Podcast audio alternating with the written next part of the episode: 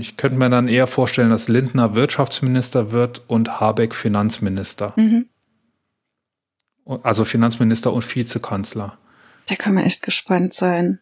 Das wird noch spannend. Und dann vielleicht die FDP noch irgendwie Gesundheit. Hör bitte oder so. auf.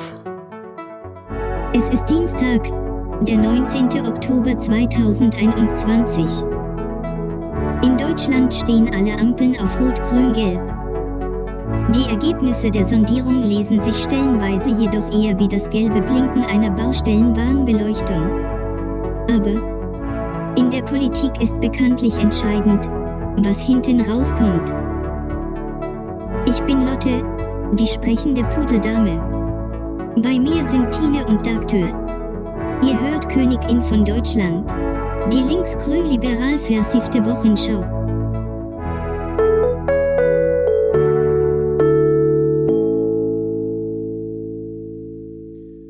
Billiger, pubertärer Humor. Das ist genau ihr Ding. Ich freue mich trotzdem auf eine gute Stunde Qualitätsunterhaltung mit ihr. Hi Tine. Jedes mhm ist bei ihm so richtig teuer und da kennt er auch gar keine Gnade. Und trotzdem kann ich mir keinen besseren Podcast-Partner vorstellen. Ich freue mich, dass ich heute wieder einige mhm bei ihm unterbringen darf. Hallo, lieber Doktor. Hi, äh, ich verstehe es selber nicht. Habe ich, hab ich irgendwas gesagt, was ich jetzt bereue? Mhm. Was kostet das? Fünf Euro hast du gesagt. Fünf, fünf Euro? Euro. Mhm. Guck. Ja, aber deine, deine, mhm, Meine mhm, kosten bei dir fünf Euro, genau. So, dann wäre ich jetzt bei 15, glaube ich. Schon fast. Fantastisch. Mhm. Lass quatschen, Tine. Lass quatschen. Und zwar über das, was uns diese Woche bewegt hat, nämlich die Ergebnisse der Ampelsondierungen die Rekordspritpreise, äh, den Anwalt, der gegen Hasskriminalität und Verbreitung von Fake News vorgeht, den Polizisten, der mit einem Pfeil im Rücken noch Menschen gerettet hat und Unglaubliches über Sprachpatriotismus. Uff. Da haben wir ganz schön was vor heute. Das ist einiges. Und ich möchte jetzt gerade noch ganz schnell was sagen. Ähm, wenn wir bei Sprachpatriotismus gerade sind es hat uns nicht diese Woche bewegt. Jetzt bin ich so ein bisschen Sprachnazi. Es hat uns letzte Woche bewegt. Wir müssen es ändern. Bei mir steht auch gar nicht diese Woche. Bei mir steht die Woche. Pff. Die Woche ist die Woche, die jetzt kommt. Egal. Es hat uns letzte Woche bewegt.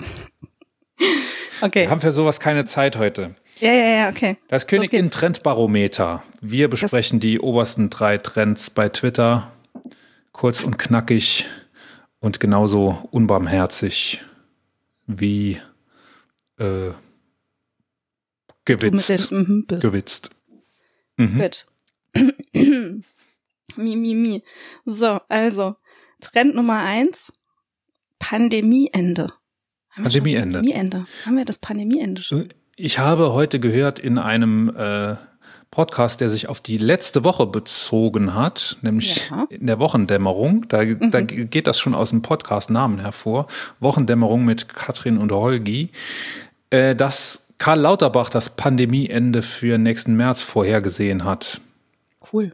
Und dass Karl Lauterbach ja bekanntlich immer recht hat, außer wenn es sich um halblegale Drogen handelt. Mm, aber damit hat wahrscheinlich der Twitter-Trend nichts zu tun, oder? Das ist wahrscheinlich wieder irgendwas Aktuelles, was ich nicht mitbekommen habe, weil ich ja Twitter immer nur dann lese, wenn alle anderen schlafen. Was man ja nicht machen soll. Warum nicht? Hast du gesagt. Ähm, Impfgegner und Querdenker rufen das Pandemieende aus. Wahrscheinlich, weil so. sie keinen Bock mehr haben. Zumindest steht's hier so. Ähm, ja könnten wir ja schon haben, ne? Wenn genau die. Wenn die Impfgegner und Querdenker nicht wären, ja. Richtig. Wenn die sich dann auch mal irgendwie ein bisschen solidarisch zeigen würden, dann hätten wir das ja vielleicht schon, ne? Nächster Trend. Nächster Trend ist Reichelt. Hast du mitgekriegt? Nein. Also, es ist so, dass wohl ähm, diese, diese Anklage oder diese, diese Vorwürfe da stehen im Raum, dass er ähm, ja Frauen sexuell missbraucht hat. Das habe ich mitgekriegt, Mitarbeiter, ja. Mitarbeiterinnen. Und jetzt ging es darum, dass der Ippen Verlag, also Journalisten vom Ippen Verlag, die wollten jetzt in, der, in den nächsten Tagen oder so ähm, einen sehr, sehr gut recherchierten Beitrag bringen. Und dieser Beitrag wurde aber vom Verleger, also von Ippen selbst, nochmal zurückgezogen. Also es wird nicht veröffentlicht und ähm, das hätte wohl einiges aufgedeckt. Mhm. Dieser und Beitrag. Der Julian, der wollte das nicht. Der der wollte das nicht, aber es ging wohl auch irgendwie, also es ist ein kleiner Skandal, weil ähm, der Ippen, also der, der Herr Ippen, dem dieser Verlag gehört, äh, in letzter Instanz dann gesagt hat, nee, machen wir doch nicht. Ob das jetzt von Julian Reichelt ausgeht oder keine Ahnung von wem oder wer da irgendwie ähm, geschossen hat, kann ich dir jetzt nicht sagen. So genau bin ich da jetzt nicht reingestiegen. Aber es ist wohl so, dass der Verleger dann gesagt hat, ah nee, komm, wir lassen es dann doch. Wir bringen da keinen Beitrag. Und das ist natürlich ein, also finde ich schon ein starker Eingriff so ins journalistische Arbeiten. Ne? Der ähm, Deutsche Journalistenverband hat sich dazu auch geäußert und hat gesagt, also es kann nicht sein, dass ähm, ein Verleger da so eingreift. Mhm. Ja. Ja, da werden wahrscheinlich im Hintergrund äh, einige Drähte heiß glühen und einige An Anwaltskanzleien beschäftigt sein. Mhm. Ja. Schau, schauen wir mal. Ja, äh, der dritte Trend ist Ippen, folgerichtig.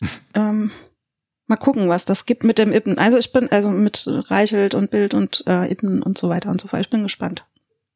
Ich bin auch gespannt. Also eben hat mir nicht ganz gefallen, du hast gesagt, ähm, der Reichelt hätte ja äh, Frauen sexuell missbraucht. Ich glaube, das ist ein bisschen zu viel ja, gesagt. Ne? Falsch, ne? hat, das ist falsch ausgedrückt. Er okay, hat sich Frauen nehm, gefügig ja. gemacht und hat genau. Abhängigkeitsverhältnisse geschaffen und hat Richtig. die hinterher ausgenutzt. Ne, er hat ein, eine Beziehung mit einer Volontärin, glaube ich, angefangen. Und mhm. als die Beziehung beendet war, war dann auch die Karriere äh, dieses Mädchens beendet. So, das ja. war so. Aber er hat nichts, äh, kein Sex gegen den Willen äh, dieser ja, Frau war, gehabt. War ein bisschen unglücklich Offen, also ausgedrückt. Jedenfalls ja. wissen wir davon nichts. Nicht, dass wir hier noch falsch verstanden werden. Ja, um Gottes Willen. Nee, nee. Schlimm genug ist das sowieso. Ja. Kommen wir zum Update über die Themen, ähm, über die wir so gesprochen haben, die letzten Folgen. Es gibt da einiges zu erzählen. In der letzten Folge haben wir gesprochen über die Pflegekrise. Da wollte ich noch einen Podcast-Tipp loswerden. Das ist ein Podcast, den wollte ich mir noch anhören vor der letzten Folge zur Vorbereitung und habe das nicht mehr ganz geschafft zeitlich und habe den aber dann direkt nach der letzten Folge gehört. Das ist beim NDR der Synapsen-Podcast. Die aktuelle Folge heißt Moralische Verletzungen und handelt davon, was eben diese, dieser Personalnotstand in der Pflege mit Beschäftigten in der Pflege macht welche Entscheidungen da unter welchem Druck zu treffen sind, wie man das mit nach Hause nimmt und was wie das einen kaputt macht. Und dass es eben nicht um Geld geht, wenn sich Leute in der Pflege beschweren, sondern dass es da wirklich um Entlastung geht, um, um physische Entlastung und psychische Entlastung. Das wird in diesem Podcast sehr, sehr, ähm, sehr, sehr nüchtern aufgearbeitet. Es, äh, Synapsen ist ja ein Wissenschaftspodcast und es geht da wirklich um wissenschaftliche Erkenntnisse zu dem Thema, die aber sehr kurzweilig aufbereitet sind und äh, mit ein paar Interviews noch angereichert und man ist hinterher definitiv viel, viel schlauer, was die Pflegekrise angeht. Du hattest auch noch ein Update. Genau, ich habe noch ein Update. Wir haben in der letzten Folge die, dieses Interview gehabt mit der ähm, Silvia Habekost von der Berliner Krankenhausbewegung. Und ich glaube, am Tag der Veröffentlichung unserer letzten Folge kam dann auch die Nachricht, dass auch ähm, Vivantes, also die andere Krankenhausgesellschaft, zumindest mal einen Tarifentlastung durchsetzen konnte. Und das hat uns sehr gefreut. Ich glaube, wir haben es auch gepostet dann an dem Tag und jetzt geht's da momentan immer noch weiter ähm, mit dem Streik für Tarif ähm, nach öffentlichem Dienst. Genau. Mhm. Das dazu. Äh, dann haben wir in der letzten Folge auch so ein bisschen gesprochen über die Impfquote und über die 80 Prozent, die plötzlich in jedem, in jeder Zeitung gestanden haben. Die meisten Zeitungen haben berichtet von 80 Prozent der Erwachsenen, die jetzt geimpft sind, was äh, richtig ist faktisch gesehen. Die Welt hat natürlich geschrieben von 80 Prozent der deutschen Bevölkerung, die jetzt geimpft ist. Das ist ganz einfach falsch. Das ist eine, eine Falschmeldung. Und ich habe gesagt, ich mache da ein Video drüber. Ich habe ein Video drüber gemacht. Ich, ich fand es ein bisschen schade. Auf der anderen Seite aber auch wieder äh, irgendwie eine Bestätigung, dass an dem Tag, an dem ich das Video gemacht habe, gleichzeitig der Drosten-Podcast rausgekommen ist und Drosten genau dasselbe quasi äh, bemängelt hat und hat genau dieselbe Rechnung gemacht, nicht so, nicht so Schritt für Schritt wie ich, sondern hat quasi dann nur noch das Ergebnis genannt. Aber wer ähm, hören will oder sehen will, sogar wie Drosten, die äh, auf die tatsächliche Impfquote, die noch unter 70 Prozent liegt, wie der darauf kommt, der ähm, möge sich dann das Video anschauen, in dem sogar Bullshit Inge einen kleinen Gastauftritt hat. Äh, hat sich bereit erklärt, dass wir da Bildmaterial aus dem Wohnzimmer sogar verwenden durften. Äh, das kann man sich anschauen. Drosten hat gesagt übrigens über das, was in den Medien passiert, dass das der totale Klamauk sei. Äh, das sagt er in seinem, in seinem jetzt nur noch 14-tägig erscheinenden NDR ähm, Coronavirus-Update. Das also dazu. Das Video ist also tatsächlich erschienen. Dann haben wir schon öfter auch gesprochen über die Kabul-Luftbrücke. Da ist gestern, ähm, da bin ich gerade wieder wach geworden. Bei mir ist ja immer so, sonntags abends, ne, in die Couch einbauen, hatten wir auch schon mal.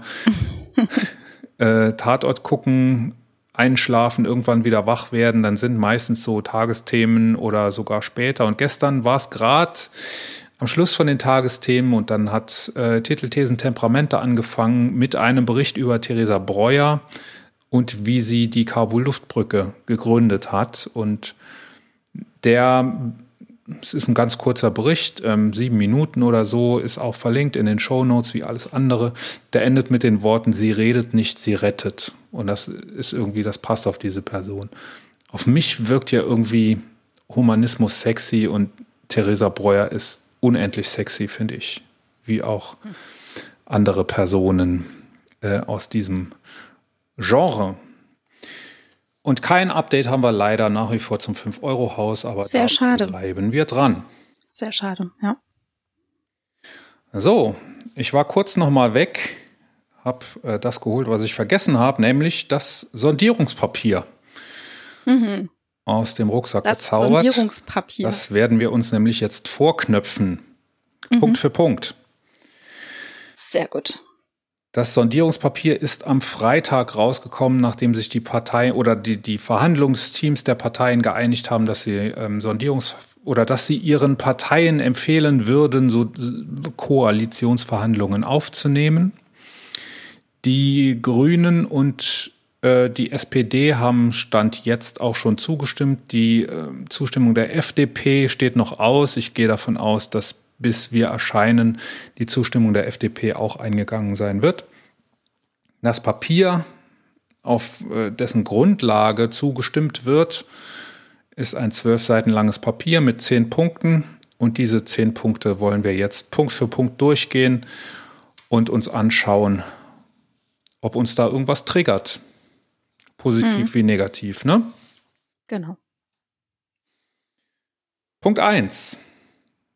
Moderner Staat und digitaler Aufbruch. Hm. Hm. Kostet hm, auch oder nur mhm. mhm, kostet. Mhm. mhm. Ist was anderes. Das kannst du dir dann noch überlegen. Alles klar. okay, ähm, also generell in diesem Papier steht natürlich viel politisches Geschwafel.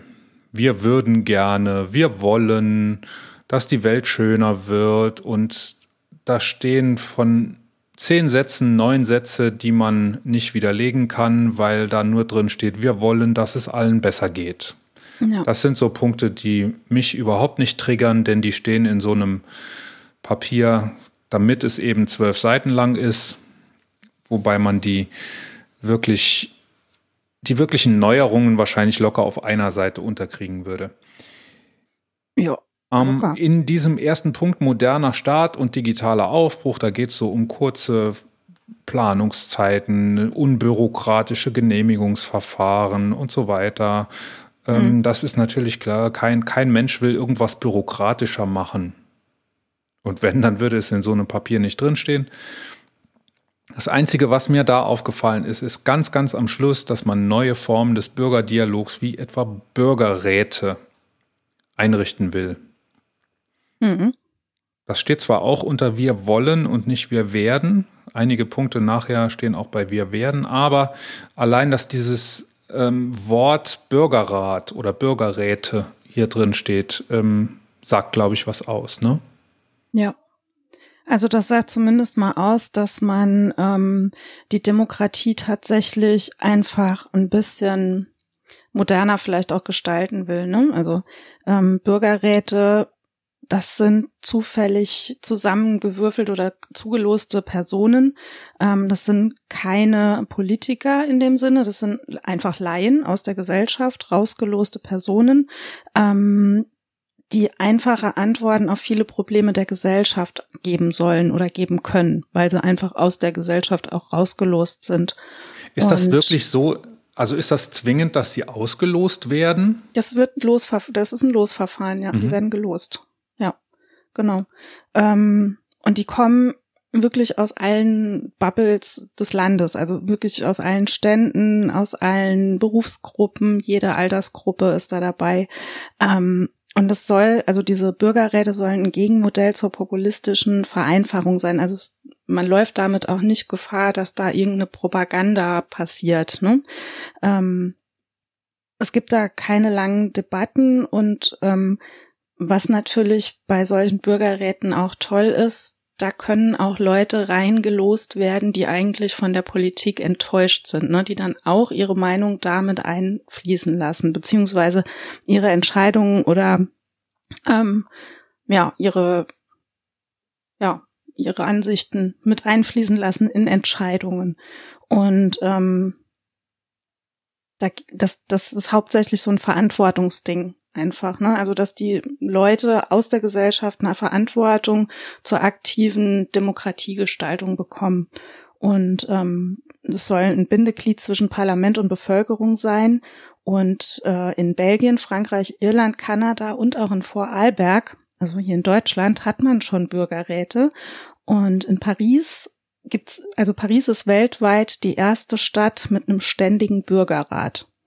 Ähm, da geht's ja meistens um die öffentliche Meinung zu heiklen Themen. Und ein schönes Beispiel dafür, das ich gefunden habe im Netz, ist, und das ist jetzt auch gerade ganz aktuell, das ist der erste globale Bürgerrat, also Global Citizens Assembly heißt es. Und die werden im November diesen Jahres in Glasgow bei der Weltklimakonferenz dabei sein. Das sind BürgerInnen aus der ganzen Welt, die auch gelost wurden. Und ähm, die sollen Staats- und Regierungschefs einen Plan zur Bekämpfung des Klimawandels vorlegen. Das sind 100 Menschen und ähm, die zeichnen so die Zusammensetzung der Weltbevölkerung nach Alter, Herkunft, Geschlecht und Einkommen ab. Und das Ganze wird online stattfinden, dieser, dieser ähm, ja, diese Weltklimakonferenz und dieser Bürgerrat, das wird ein Online-Treffen. Ähm, und vorab werden die von internationalen ExpertInnen über Themen wie Klimawandel informiert, bevor sie dann Empfehlungen im Vorfeld ähm, des UN-Klimagipfels äh, in Glasgow für die Regierungschefs der Welt erarbeiten. Ja, und da geht's ähm, hauptsächlich das, um. Das hat aber jetzt auch ein Geschmäckle, ne? Also die werden von Wissenschaftlern gebrieft und ja, äh, dann so. sollen sie die Politik beraten. Das ähm, sollen, also warum so lässt man dann die Politik, die wird, die Wissenschaft nicht direkt die Politik beraten? Ich, ja, ich weiß, was du meinst, aber ich denke, es sind unabhängige ExpertInnen, ähm, die da aufklären über Themen. Ich denke einfach, also das ist vielleicht sowas Komplexes, dass du da, ja, da, du brauchst diese Aufklärung, ne? Und wenn das unabhängige ExpertInnen sind, die jetzt nicht mit der Politik irgendwie verbandelt sind, dann finde ich, macht das schon Sinn, dass die Leute da vorher aufgeklärt werden über diverse Themen. Hm. Ja. Also genau. Äh, eigentlich ist es ja das, was was es mir sympathisch macht. Ne? Ich bin kein Freund von allzu direkter Demokratie, also ich bin kein Freund von Volksabstimmungen, denn wenn man Volksabstimmungen mhm. zulässt, dann wertet man Medien, vor allem populistische Medien auf, dann wertet man Umfragen auf, ne? dann geht alles nur noch darum, äh, welche Meinung gerade wie hoch im Kurs der Medien steht. Das finde ja. ich nicht gut. Ne? Also beispielsweise wie in der Schweiz, man stimmt ab über äh, ein Verbot äh, von Burkas oder des mhm. Tragens von Burkas, ne? Und dann geht natürlich in den Medien die Schlacht der Argumente los oder die vermeintliche Schlacht der Argumente los. Und das würde man überbewerten durch zu viel Demokratie. Da würde die Bildzeitung oder die Springerpresse äh, noch sehr, sehr viel mehr Einfluss haben, indem dann, dann musste wirklich nur noch ein paar Leute äh, quasi aufhetzen und dann hat sie das gewünschte politische Klar. Ergebnis. Und das fände ich nicht gut. Und diese Bürgerräte, das finde ich wesentlich besser. Die sind sehr viel schwieriger zu beeinflussen, vor allem wenn man das, so wie du das gerade dargestellt hast, ähm, wenn man das noch mit so einer äh, ja, wissenschaftlichen Beratung oder sowas verknüpft. Ne? Also dass man irgendwie sicherstellt, dass diese Leute sich unabhängig informieren.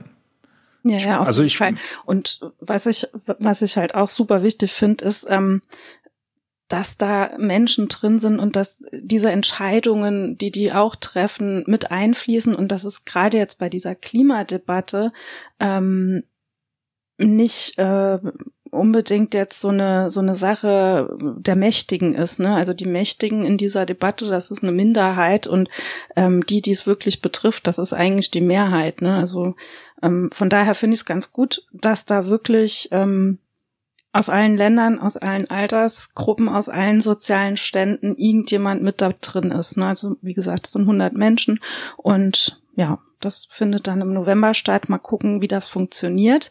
Und ich finde die Idee des Bürgerrates gar nicht schlecht und finde, das gehört auch zu einer Demokratie, zu einer funktionierenden dazu. Von daher begrüße ich diesen Punkt auch des Sondierungspapiers.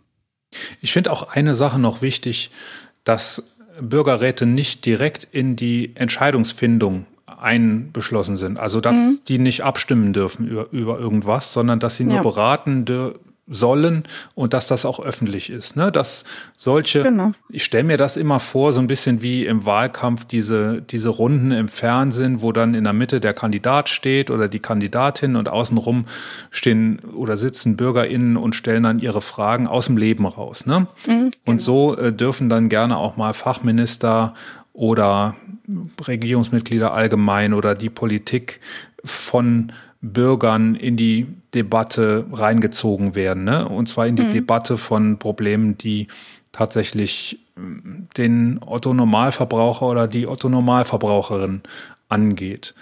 Genau. So dass die Politik gezwungen wird, öffentlich Stellung zu beziehen zu äh, ja. Punkten, denen sie sich vielleicht in einer Bundestagsdebatte entziehen kann, weil das vielleicht Punkte sind, die der Politik im Allgemeinen, also allen politischen Parteien auch unangenehm sind und ähm, die deshalb vielleicht gerne umschifft werden. Sowas könnte dann in einem solchen Rahmen sehr viel eher ähm, angesprochen werden. Hatten wir auch. Also wir hatten den, den Klimabürgerrat in Deutschland und die haben vorgeschlagen, dass jedes neue Gesetz auf Klimaschutzwirkungen zu prüfen ist. Also dass ähm, kein Gesetz, das äh, verabschiedet wird, ähm, den Klimazielen widersprechen darf. Ne? Also die haben auch gesagt, dass Klimaschutz ein Menschenrecht ist und dass das im Grundgesetz aufgenommen werden soll. Ja. Mhm. Und oh Wunder, so steht das hier im Sondierungspapier sogar bei Punkt 2 Klimaschutz in einer sozial-ökologischen Marktwirtschaft. Da steht Richtig, eigentlich ja. das Bemerkenswerte schon in der Überschrift. Mhm die FDP hat sich offensichtlich breitschlagen lassen, unser Wirtschaftssystem nicht mehr soziale Marktwirtschaft zu nennen, sondern sozial-ökologische Marktwirtschaft. Das wird sogar im Text dann auch wieder ja, wiederholt. Wurde tatsächlich auch wirklich so ähm, angebracht. Also die wirtschaftlichen Interessen müssten sich unterordnen. Das war auch eine Aussage des Klimabürgerrats. Also hat sich da tatsächlich in dem Papier auch direkt gefunden, wie hm. du sagst. Hm? Cool. Und ja, leider ist dieser Punkt dann sehr, sehr schwammig gehalten. Ne? Das wurde den Grünen auch vorgeworfen in dem Medienecho, das man jetzt übers mhm. Wochenende gelesen hat, dass da doch sehr wenig Konkretes drin steht. Insgesamt kommt es mir so vor, weil das Papier doch sehr die Handschrift der FDP trägt. Also immer wenn es konkret wird, ist es ein FDP-Punkt mhm. und so die SPD und vor allem die grünen Punkte sind doch sehr, sehr schwammig noch gehalten. Das kommt mir fast so vor, als hätte man das strategisch so gemacht, um eben die FDP mit ins Boot jetzt mal zu kriegen für die Koalitionsverhandlungen und dann zu gucken. Ja. Weil man, weil man eben wusste, dass die, Koali dass die FDP nicht mehr am Ende von Koalitionsverhandlungen einen Rückzieher wird machen können. Deshalb ja. hat man denen irgendwie jetzt so ein bisschen, so ein bisschen äh, Seile gelassen. Mhm. Und ähm, ich denke aber, dass es noch sehr viel konkreter werden wird zu grünen Themen, wenn es nachher in den Koalitionsvertrag geht. Deshalb, ich finde, über dieses Thema braucht man gar nicht viel zu reden. Es soll natürlich ein Sofortprogramm geben. Ja. Ähm, hier steht mit allen notwendigen Gesetzungen, Verordnungen und Maßnahmen. Das soll es geben. Ja, so ein Satz äh, kann ich auch hier rauslassen, denn dass Gesetze erlassen werden, die nicht notwendig sind, davon geht man ja nicht aus. Stimmt. Ja. Ähm, also, ja. Was hier lustig ist, äh, das ist jetzt definitiv ein FDP-Punkt, den die da ja unbedingt drin haben wollen. FDP, den hat ja irgendjemand den, den, den, den Floh ins, nennt, setzt man einem ein Floh ins Ohr, sagt man so? Ja. Äh, ja. Dass dass es sinnvoll wäre, Autos mit E-Fuels zu betanken. Mhm. Warum auch immer das. Also, ne, E-Fuels, also, e es gibt auch sinnvolle E-Fuels, wenn das einfach Flüssigkeiten sind, die Wasserstoff speichern können. Ja. Aber was überhaupt nicht geht, und das ist so ein FDP-Ding, sind natürlich synthetische Kraftstoffe, weil die äh, energetisch überhaupt keinen Sinn machen. Die mhm. muss man ja äh, unter Aufbringen von viel Energie erstmal herstellen.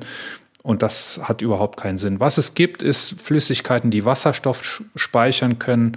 Wenn das dann Wasserstoff ist, der grün hergestellt wird, dann macht das Sinn, aber auch nur da, ähm, wo Batterien nicht funktionieren. Zum Beispiel im äh, Bahnverkehr, bei Dieselloks. Die wird man nicht mit so vielen Akkus ausstatten können. Da kann man zum Beispiel über E-Fuels nachdenken. Aber der FDP ist es irgendwie wichtig, dass das immer noch äh, im Straßenverkehr.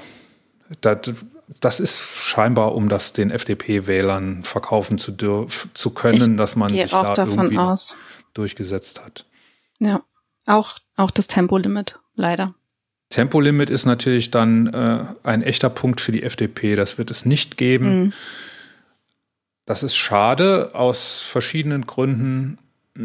Aber allein durch das Tempolimit hätten wir das Klima nicht gerettet. Ne? Es gibt da auch sehr nee, nüchterne Betrachtungen. Äh, irgendwann wird es kommen, generell, ne, um so, so ein Fazit mal vorwegzunehmen. Ich finde, das ist ein sehr ambitioniertes Papier und äh, sehr fortschrittlich. Und immer da, wo die FDP sich durchgesetzt hat, äh, ist es dann aber auch vorbei mit dem Fortschritt. Und das ist hier genau so ein Punkt. Ne? Man hätte jetzt ein Tempolimit einführen können. Das wäre ein Fortschritt und das wäre ein Schritt in die richtige Richtung. Die FDP hat ein einfacher Schritt. Und auch so ein einfacher Schritt, genau. Die FDP hat es ganz offensichtlich vermasselt. Hm. Punkt Nummer drei. Respekt und Chancen in der modernen Arbeitswelt. Ja. Hast du da was gefunden? Also ja, klar. Also es geht ähm, da auch viel um Flexibilität und auch um Veränderungsprozesse. Ähm, vor allen Dingen Flexibilität in der Arbeitszeitgestaltung und bei Arbeitszeitmodellen. Ähm, worüber ich mich so ein bisschen mehr informieren musste, war die Tatsache, dass, und das ist eine Aussage, das ist nicht wir wollen, sondern wir werden den gesetzlichen Mindestlohn im ersten Jahr in einer einmaligen Anpassung auf 12 Euro pro Stunde erhöhen. Soweit ist das verständlich. Ähm, wo ich mich so ein bisschen reingucken musste, war die ähm, Aussage mit den Mini- und MIDI-Jobs. Ähm, da sprechen sie von einer Verbesserung. Also es wird wohl so sein, dass die MIDI-Job-Grenze auf 1600 Euro, das waren bisher 1300 Euro, ähm, angehoben wird. Und auch ähm, ja, die Minijob-Grenze, die wird an einer Wochenarbeitszeit von zehn Stunden äh, bemessen. Das waren vorher circa zwölf Stunden. Hm, das heißt also, dass die, dass die Mindestlohngrenze jetzt auf 520 Euro genau. erhöht wird, ne? Genau. Das war vorher bei 450 und ähm, das wurde aber auch im Vergleich zu 2019 auch schon leicht angehoben. Mhm, damals ich 420. Genau. Für, in meinen Augen ist das nichts anderes als ein, äh, eine Ausweitung des Niedriglohnsektors. Mhm. So, und hier steht natürlich der vielsagende Schlusssatz. Gleichzeitig werden wir verhindern, dass Minijobs als Ersatz für reguläre Arbeitsverhältnisse missbraucht mhm. oder zur Teilzeitfalle insbesondere für Frauen werden. Ja, das heißt, man sieht ja hier die Probleme. Man sagt, dass man sie verhindern will, aber wie verhindert man das denn? Mhm. Wenn man das verhindern will, dann muss man den, den äh, Niedriglohnsektor verkleinern oder abschaffen, mhm. aber nicht ihn, ihn ausbauen. Ja, es wird ausgebaut, ja. Ja. Ja, ganz massiv. Und das, also an der Stelle, in der Presse liest man die 12 Euro Mindestlohn, die Scholz durchsetzen konnte. Das ist, äh, das ist schön, dass er das konnte. Mhm. Aber äh, für mich überwiegt bei dem Punkt das Bauchweh über den ja. Niedriglohnsektor, ja, den man ausgebaut Fall. hat. Auf jeden Fall. Ja, das ist auch eins, eins meiner Hauptkritik, also eins meiner größten ja. Themen an diesem Papier. Ich muss das auch ein paar Mal lesen, um es wirklich zu verstehen und zu raffen. Ist es jetzt gut? Ist es was Schlechtes? Aber ja, ne, wie du sagst. Ja, hier steht ähm, natürlich, dass das gut ist. Ja, klar, eben. Ja. Ja, ansonsten kommen in diesem Abschnitt auch nur noch wir wollen, wir wollen, wir wollen. Und das werden wir dann sehen, ob das alles so klappt. Ich hätte mich gefreut, dass da stehen würde, wir werden ähm, die Tarifbindung stärken und faire Löhne ähm, durchsetzen. Das hoffe ich, dass das noch kommt und nicht nur bei einem Wollen bleibt. Und ähm, was ich auch schön finde, ist, dass das Thema Selbstständigkeit und Gründungsförderung angesprochen wird, das leider auch momentan nur unter dem Wollen und nicht unter dem Werden. Ja. Ja, aber das ist doch auch so was, was überhaupt nichts sagt. Wir wollen Selbstständigkeit durch bessere Gründungsförderung sowie einen mhm. Abbau unnötiger Bürokratie fördern. Ja. Aha. Was ist denn eine bessere Gründungsförderung? Ich weiß man es nicht. da also, jemand ein, der sich besser auskennt? Vielleicht einfach tatsächlich die bürokratischen Hürden reduzieren. Also ich kann mich dran erinnern, dass ich auch mal gegründet habe und das war schon ein Riesenpapierkrieg, ne? Also da verliert man teilweise schon die Lust. Wenn, wenn da, ja, wenn da ein bisschen die, die Hürden ein bisschen niedrig, niedriger wären, dann wäre das schon ja, mal schön. Was, schön, wie die sich das konkret vorstellen, keine Ahnung. Ähm, Vielleicht auch ich, eine Fa Ich mag das nicht, wenn sowas da steht. Das, da hat man gesagt, ja, das können wir da auch noch aufnehmen. Das liest sich immer gut. Das liest sich gut. Ja, kann gut sein. Aber ja. Deswegen wenn, sich jemand, ja, wenn sich jemand Gedanken über konkrete Maßnahmen gemacht hätte, dann würden die ja da stehen. Würden die da stehen. Deswegen sage ich ja, ich würde mich freuen, wenn da draußen noch ein, noch ein Werden wird, weil, ja. Genau. Und nicht beim Wollen bleibt. Genau. Sehr viel konkreter wird es im nächsten Abschnitt. Auf jeden Fall. Was die Überschrift irgendwie gar nicht so ausdrückt, die ist nämlich da sehr schwammig. Soziale Sicherheit bürgerfreundlich gestalten. Mhm. Also da geht es um die Rente zuerst ja. mal und um die Altersvorsorge. Und da gibt es sehr viel Konkretes, finde ich. Und da äh, haben sich scheinbar SPD und FDP einen Schlagabtausch geliefert. Denn mhm. irgendwie, also man liest beides raus. Ja. Zuerst mal ähm, ist mir aufgefallen, wie stark nach wie vor die private Altersvorsorge hier betont wird. Mhm. Ne? Neben ja. der gesetzlichen Rente bleiben die betriebliche wie private Altersvorsorge wichtig für ein gutes Leben im Alter, mhm. bezeichnet Christian Lindner. ja. Aber gleichzeitig im selben äh, im selben Absatz, wir werden daher die gesetzliche Rente stärken und das Mindestrentenniveau von 48 Prozent sichern. Es wird hm. keine Rentenkürzung und keine Anhebung des gesetzlichen Renteneintrittshalters geben. Gezeichnet Olaf Scholz. Ja. Nur zwei Sätze später. Ähm, da ist natürlich die Frage der Finanzierbarkeit.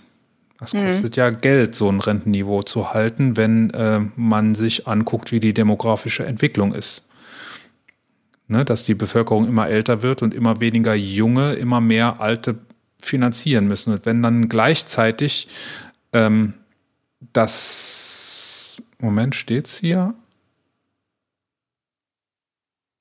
Nee, hier steht ja nicht, dass der Rentenbeitrag nicht steigen wird. Dann, dann ist mm -mm. das eigentlich ein, ein, Weg, der noch offen bleibt, ja. Mm. So, und was jetzt die FDP noch einführen will, ist die teilweise Kapitaldeckung der gesetzlichen Rentes, Rentenversicherung, das heißt die, die Aktienaltersvorsorge sozusagen. Der will, will man mal eben einen Kapitalstock von 10 Milliarden Euro zuführen. Das sind, es, an zwei Stellen in diesem Papier werden konkrete Zahlen genannt. Einmal auch nur ein bisschen verklausuliert. Hier werden 10 Milliarden genannt. Die können wir uns schon mal merken für später, äh, wenn der Doktor die Frage nach der Finanzierbarkeit stellen wird. Mhm. Nicht? So ist's. Was ist denn dir hier aufgefallen? Wo hast du Bauchweh oder wo frohlockst du? Also jetzt meinst du jetzt in den ersten Abschnitten oder meinst du das, was da hinten dran noch kommt oder generell unter Punkt 4? Generell unter Punkt 4. Also mir hat generell unter Punkt 4 sehr wehgetan, dass sich ähm, ähm, ja, dass sich da was so, so die Gesundheitspolitik angeht, nicht so wahnsinnig viel ähm, ändern wird ähm, dass auch nach wie vor zu diesen, es, die Fallpauschalen werden zwar angesprochen, aber da wird jetzt auch nichts Konkretes gesagt. Ne? Sie wollen das weiterentwickeln und ähm, weiter anpassen, aber irgendwie auch nichts Konkretes. Ne? Und mir kommt das leider ein bisschen zu schwammig rüber. Alles, was so in dieser Gesundheitspolitik äh, Abteilung da ähm, genannt wird. Das, ja. Da, also bei dem Gesundheitsthema sind mir ist mir vor und, allem aufgefallen, was da nicht steht, nämlich die Bürgerversicherung steht da ja, nicht. Ja, und natürlich die Bürgerversicherung kommt nicht. Genau, das ist also ja natürlich. Da steht nämlich ähm, im, im letzten Satz und das ist mhm. auch ein Wir werden. Da steht die gesetzliche und die private Kranken- und Pflegeversicherung bleiben erhalten. Punkt. Mhm. Mhm, genau. So, und daran wird nichts mehr zu rütteln sein. Nee, Leider, leider. Also es wird nach wie vor so sein, dass die Reichen sich ihren, ihren Kram alles leisten können und die, die vielleicht nicht ganz so gut finanziell gestellt sind, nach wie vor ähm, ja, ihre Probleme haben werden, sich eine gute Gesundheit oder Gesundheitsversorgung leisten zu können. Ja, finde ich sehr, sehr schade. Generell finde ich, ist dieser Abschnitt, was die Gesundheitspolitik angeht, für mich nicht zufriedenstellend. Und ich hoffe, dass da vielleicht dann ähm, in weiteren Gesprächen noch ein bisschen konkreter was kommt. Aber ja, die, die Bürgerversicherung wird nicht kommen. Ein Armutszeugnis, finde ich, an der Stelle äh, ist der Vorschlag, die Pflegekrise zu lösen. Über die haben wir eben schon gesprochen und in der letzten Folge sehr ausführlich besprochen. Hier steht, wir wollen mehr qualifizierte ausländische Pflegekräfte mhm. gewinnen und die nötigen Voraussetzungen dafür schaffen. Mhm. Ne? Also wenn man ja. äh, schon nicht genug im Inland begeistern kann für die Pflege, ja. dann finden wir vielleicht woanders welche. Das ist, das ist arm. das meinen, ist super ernüchternd. Das ist sehr, sehr ernüchternd. Ja. Ja. Wo, worüber ich mir kein äh, letztendliches Bild machen kann, ist, dass es äh, in Zukunft kein Hartz IV mehr geben wird. Mm, das steht ja. nämlich da auch drin. Hartz IV wird durch ein Bürgergeld ersetzt. Aber was ich hier rauslese, ist, dass das Bürgergeld, außer dass es digital und unkompliziert offenbar beantragt werden kann, was ja bei Hartz IV bei weitem nicht der Fall ist, mhm. ähm, dass es da aber doch sehr ähnlich wie Hartz IV ist. Ne? Es ist, äh, ja. man, man muss trotzdem nachweisen, dass man sich um einen Job bemüht, mhm. was mit Sicherheit auch richtig ist. Ja. Ähm, und auch ähm, wenn, wenn ein längerer Berechtigungszeitraum für ALG 1 ähm, besteht, dann gibt's auch Bürgergeld. Ne? Ja, also es, es gibt da so kleine Änderungen wohl, was jetzt der Unterschied zwischen Bürgergeld und Hartz IV ist. Ne? Also ja. auch die, diese zweijährige Schonfrist für die Anrechnung von Vermögen und Wohnraum ähm, fällt da in diesem Bürgergeld dann auch auf. Also es ist wohl so, dass die Leute, die jetzt normalerweise in Hartz IV rutschen würden, so habe ich es verstanden, ähm, direkt ähm, diese diese Anrechnung haben von Wohnraum oder auch kleinere Wohnungen beziehen müssten. Das, so habe ich es verstanden, weiß ich nicht, ob es stimmt, ob ich das richtig aufgefasst habe. Das würde im Bürgergeld zunächst mal wegfallen. Dafür aber, ähm, um überhaupt dieses Bürgergeld zu bekommen, bräuchte man aber einen längeren Berechtigungszeitraum für ALG 1 kann ich komplett daneben liegen mit dem, was ich da jetzt für mich rausgesucht und rausgefunden habe. Aber ja, das müssen wir abwarten, glaube ich, was dann nachher. Genau, und wie viel von dieser, wie viel von dieser Bürgergeldidee da jetzt auch wirklich einfließt, ähm, das, das wird man auch noch sehen, ne? Naja, das ist, wenn man sich Erneuerung auf die Fahnen schreibt, als SPD, aber auch, glaube ich, als anderer äh, Partner in der Ampelkoalition. Und man wird irgendwann nach einem Jahr oder so behaupten können, man habe Hartz IV abgeschafft dann mhm. ist das, glaube ich, schon, dann liest sich das super in der ja. Presse. Hm, ich habe aber, also ich denke schon, dass das Bürgergeld kommen wird. Ich habe aber die Befürchtung, dass ähm, es viele der Krankheiten von Hartz IV erben wird. Hier steht der vielsagende Satz, wir prüfen, welche dieser Regeln wir fortsetzen wollen. Mhm. Also welche dieser Regeln aus Hartz IV bestehen bleiben. Ähm, das müssen wir abwarten ob das gut ja. oder schlecht wird. Das kann, das hat Potenzial, gut zu werden. Aber das ist kein Selbstläufer. Hm. Ein Ding steht hier noch drin, das ist auch wieder so ein gelbes Blinklicht, ne, wo äh, gezeichnet bei Christian Lindner drunter steht. Den Sparerpauschbetrag wollen wir auf 1000 Euro erhöhen, liebe FDP-Wähler. Das bringt überhaupt niemandem irgendwas, außer dass die FDP wieder einen Satz hier drin stehen hat, den sie alleine durchgesetzt hat gegen irgendjemand anderen. Ja. Das, das richtet sich an Reiche. Man muss schon ziemlich reich sein, um einen Sparerpauschbetrag von 1000 Euro zu erzielen. Man muss 1000 mhm. Euro Zinsen im Jahr kriegen. Da, da muss man im Moment ganz schön viel Geld dafür anlegen oder sehr geschickt anlegen, um 1000 Euro Zinsen zu kriegen. Und vorher war dieser Pauschbetrag bei 800, jetzt ist er bei 1000. Das heißt, diese Anhebung, die wird noch nicht mal irgendjemand groß merken. Und der, das wird auch keine Auswirkungen in irgendeinem Steuertopf haben, dass da jetzt besonders viel weniger drin ist. Ne? Das ist eigentlich mhm. der FDP noch zugute zu halten. Aber das wird auch keiner positiv merken, schon gar nicht in der Breite der Bevölkerung. Also das ist FDP-Klientelpolitik und ich glaube, ich als Verhandler der anderen Parteien hätte mich dagegen gewährt. Denn das ist, das ist wirklich absolute FDP, äh, Klientelpolitik, Symbolpolitik und das sind solche Punkte, die nachher die Leute wütend machen. Wütend auf die Politik. Das bringt keinem was und trotzdem steht es da drin, um FDP-Wählern mhm. ein paar Euro zu schenken. Ausschließlich FDP-Wählern ein paar Euro zu schenken. Ja. Darüber rege ich mich auf. Da regst du dich jetzt tierisch drüber auf, ne? At atmen. Atmen. Mhm. Nochmal. Inge könnte sich auch aufregen. Inge kann Wo wir beim Thema aufregen. sind. Soziales. So Inge hat es ja nicht so gut stehen und nee. das habe ich bei Facebook gelesen, dass Inge jetzt auch noch äh, Rekordpreise fürs mhm. Benzin auf den Tisch ah, legen muss. Ja, ja habe ich auch gesehen. Ja. Oh, oh, oh, ich freue mich. Ui, ui, ui, ui. Ich freue mich, was sie uns jetzt erzählen wird. Sollen wir es noch einmal erklären?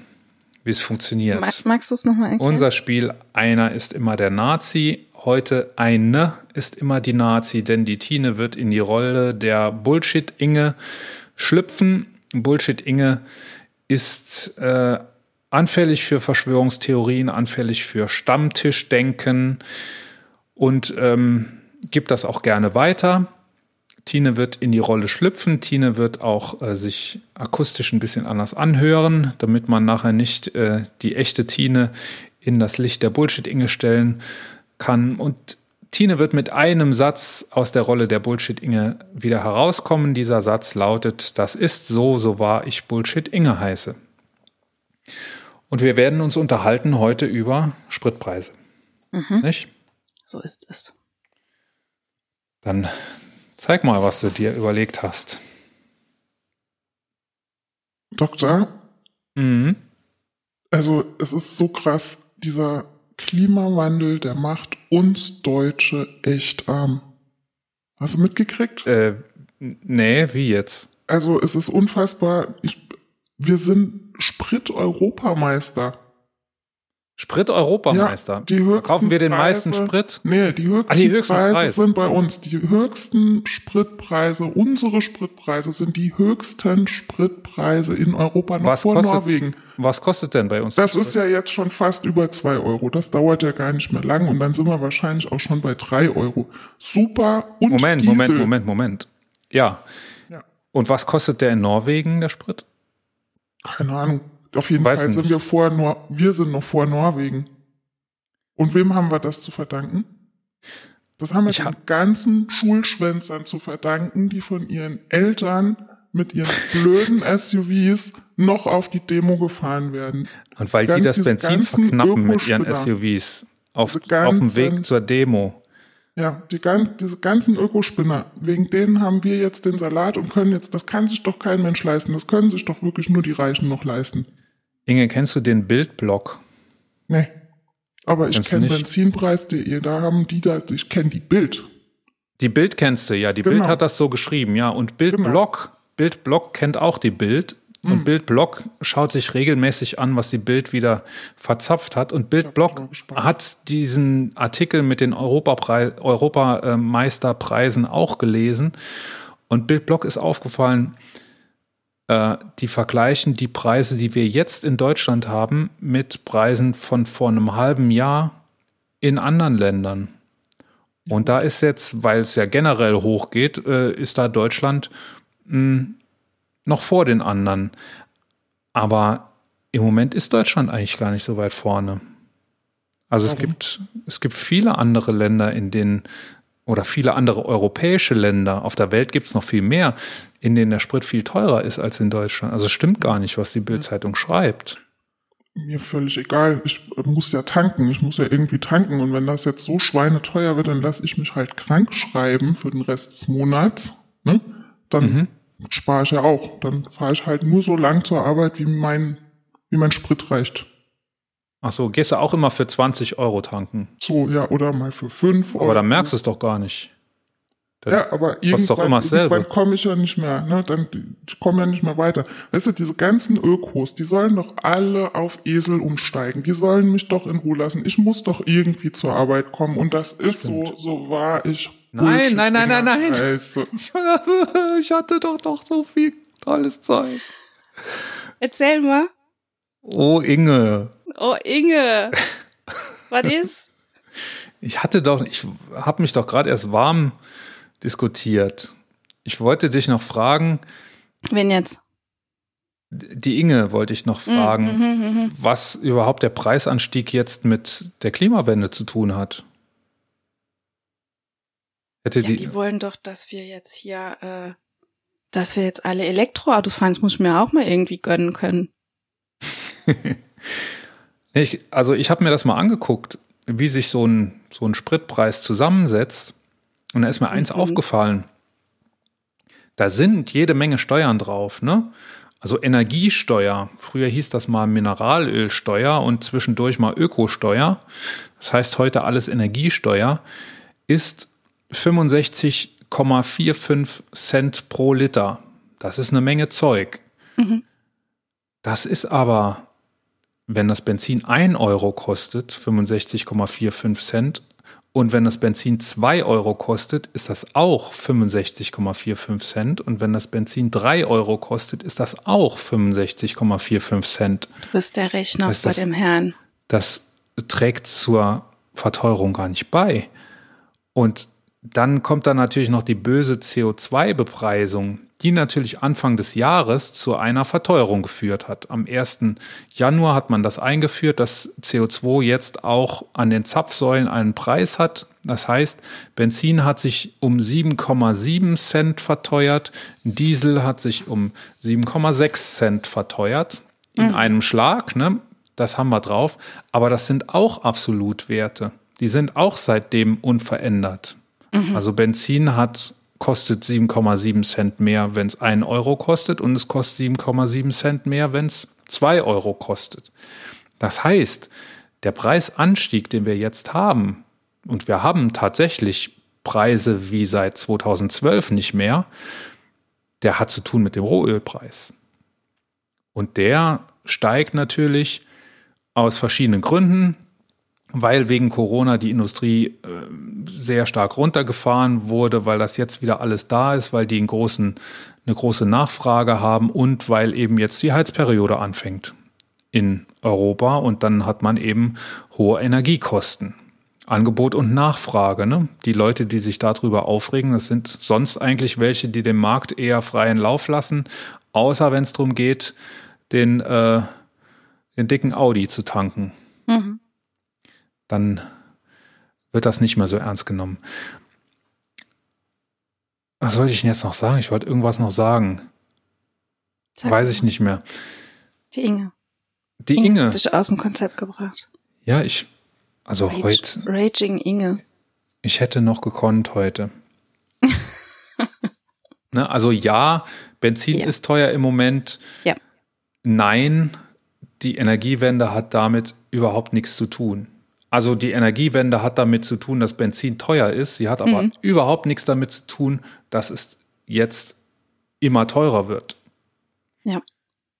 Das ist der Russe schuld. Kleines Intermezzo. Wo wir bei Bullshit sind, haben wir aber noch was zu intermezzieren. Mhm. Du hast was gefunden, ne? In meinem Blätterwald mich zurechtfinden. Naja, hier den, sind wir. Den coolen Anwalt gefunden. Einen coolen Anwalt habe ich gefunden und das wollte ich einfach nur hier mal erzählen als sozusagen Folgeempfehlung bei Social Media. Es gibt einen Anwalt, der sich ähm, sehr verschrieben hat dem Kampf gegen Hasskriminalität und dem Verbreiten von Fake News, also dem der Bekämpfung der Verbreitung von Fake News. Dieser Anwalt heißt, ich hoffe, ich äh, spreche das richtig aus, Chan Yo Yun. Und der ist sehr aktiv bei Twitter und bei YouTube. Das haben wir natürlich verlinkt.